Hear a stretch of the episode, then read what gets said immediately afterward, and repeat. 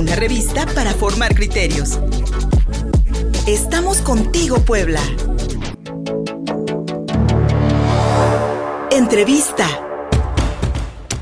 Ayer pudimos ver una intensa campaña en redes sociales en la que se incluyó el hashtag no al padrón, en la que distintas activistas, distintos activistas, organizaciones eh, están denunciando la propuesta, la iniciativa de ley que, eh, es, que, se encuentra en estos momentos discutiéndose en el Senado de la República para la creación del Padrón Nacional de, de Usuarios de Telefonía Móvil que obligaría, que nos obligaría a nosotros, quienes teléfono tenemos teléfonos celulares, pero sobre todo que utilizamos las famosas tarjetas SIM, a que dejemos nuestros datos biométricos, es decir, su huella dactilar, su iris e incluso el rostro.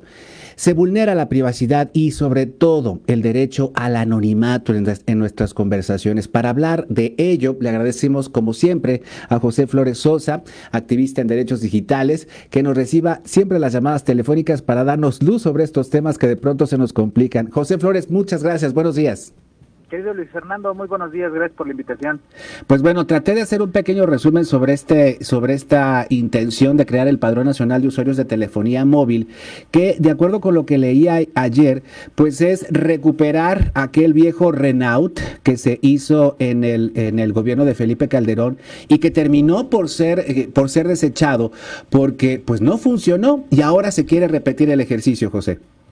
Sí, justamente, qué, qué buen resumen diste ahorita, Gracias. Luis Fernando, porque eh, justamente lo que busca el Padrón Nacional de Usuarios de Telefonía Móvil es crear un registro de líneas telefónicas. Esto ya se hizo en México, se hizo, como bien dices, en el sexenio de Felipe Calderón, y era en ese entonces el RENAUT, el Registro Nacional de Usuarios de Telefonía. El RENAUT eh, se implementó en el año 2008 y terminó siendo eliminado en el 2011 porque dentro de sus múltiples fallas, algo que ocurrió es que su base de datos, con un montón de números telefónicos y, las CURPS en ese entonces de las personas, pues, terminó siendo filtrado, ¿no? lo terminaron vendiendo en el mercado negro, si mal no recuerdo, alrededor de 500 pesos costaba eh, comprar el disco con la base de datos. Y bueno, ahorita, más de 10 años después, se trata de revivir una iniciativa de este tipo, pero eh, con eh, agravantes, ¿no? Con la agravante de que se busca también hacer el registro de las líneas con los datos biométricos. Para las personas que no estén familiarizadas con el término datos biométricos, como tú bien explicabas, cuando son eh, aquellos que corresponden a nuestro físico o a nuestra fisiología, como puede ser nuestro iris, nuestra huella dactilar, el patrón del rostro, etcétera. El problema es que estos datos justamente no se pueden disociar de la identidad, ¿no? Es decir, yo no puedo cambiar de rostro, yo no puedo cambiar de huellas. Entonces, cuando quedan comprometidas o cuando son filtrados, bueno, pueden tener efectos muy devastadores. Imagínate que si alguien eh, te hiciera una suplantación de identidad ahorita, ¿no? Y utilizara, por ejemplo, un documento de identidad como tu pasaporte o como tu INE, bueno, de por sí ya es grave y es difícil. Ahora imagínate si alguien estuviera en posesión no de esos documentos, sino en posesión de tus datos biométricos, no de tu huella dactilar. Sería mucho más difícil eh, probar, por ejemplo, si alguien cometiera un ilícito eh, utilizando ese, ese robo de identidad, bueno, sería mucho más fácil eh, argumentar que pues tú no lo hiciste, ¿no? Entonces eso eso genera múltiples problemas. ¿Por qué existe el registro? ¿Por qué se propone el registro? Eh, lo que quieren eh, hacer las eh, fracciones parlamentarias que lo están impulsando es decir, bueno, vamos a darle más herramientas a las autoridades para que investiguen delitos. Es decir, que si se comete un delito desde una línea telefónica, secuestro, express, extorsión, pues sepamos quién lo hizo.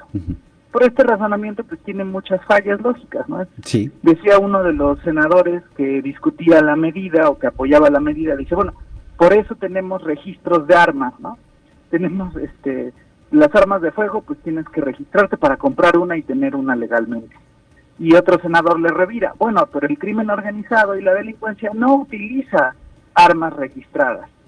Si no, sería re fácil combatir el crimen, ¿no? Utilizan, de hecho, armas que no están registradas y justamente lo que hacen estos registros, eh, una de las consecuencias que se anticipa de este tipo de registros, como el que se propone con el padrón, es que van a incrementar otro tipo de delitos. ¿no? El día de hoy ya las redes criminales utilizan tácticas y mecanismos para evitar que los podamos identificar. Roban celulares, hacen clonación de SIMs, compran tarjetas SIM de otros países, utilizan servicios de voz sobre IP, que son los servicios que utilizamos, por ejemplo, cuando usamos Zoom o cuando usamos Skype o cuando hacemos llamadas por Internet. Es decir, ya existen este, muchos mecanismos con, con los cuales el padrón sería ineficaz y, e incluso la CANIETI, que es esta eh, cámara que, conglomera la industria de, las telecomunicaciones, ha dicho, bueno, lo que nosotros creemos que va a pasar es que si apruebas el padrón, van a subir estos delitos. Exacto. Va a haber más robo de celulares. Y además es peligroso porque como el, padrón lo que quiere o la ley eh, quedaría en que los actos jurídicos que ocurran en una línea estarían vinculados a la persona que la registró, bueno, entonces, Luis Fernando, si yo te robo el teléfono y con ese teléfono robado cometo una extorsión telefónica, ¿a quién crees que van a investigar? ¿A mí? Por supuesto, entonces a la persona, en lo que tú estás, no, me robaron el teléfono, o ya ni siquiera, digamos, te lo robaron, te clonaron la tarjeta SIM, ¿no? Entonces, eso abre un montón, un montón de eh, problemas para las personas y también un desperdicio de recursos por el agotamiento de Imagínate tener que agotar todas esas líneas de investigación como autoridad, pues no te van a llevar a ningún lado. Eh, eh, algo que se ha dicho se, ha dicho mucho eh, en, las discusiones que, ha habido, porque este dictamen hay que recordar se aprueba en diciembre en la Cámara de Diputados y ahorita está siendo sometido a, discusión y a votación en el Senado. Muchos de los comentarios han sido, bueno, pero es que las autoridades no tienen herramientas. ¿O qué vamos a hacer para ayudar a las autoridades? Y esa es otra falacia, las autoridades ya tienen herramientas, las autoridades tienen la facultad de eh, solicitar, por ejemplo, a una operadora telefónica, tengas prepago o tengas la línea que tengas, pueden llegar y en una investigación decir, oye, quiero ver a quién llamó esta persona, qué llamadas recibió y cuándo hizo esas llamadas. Efectivamente.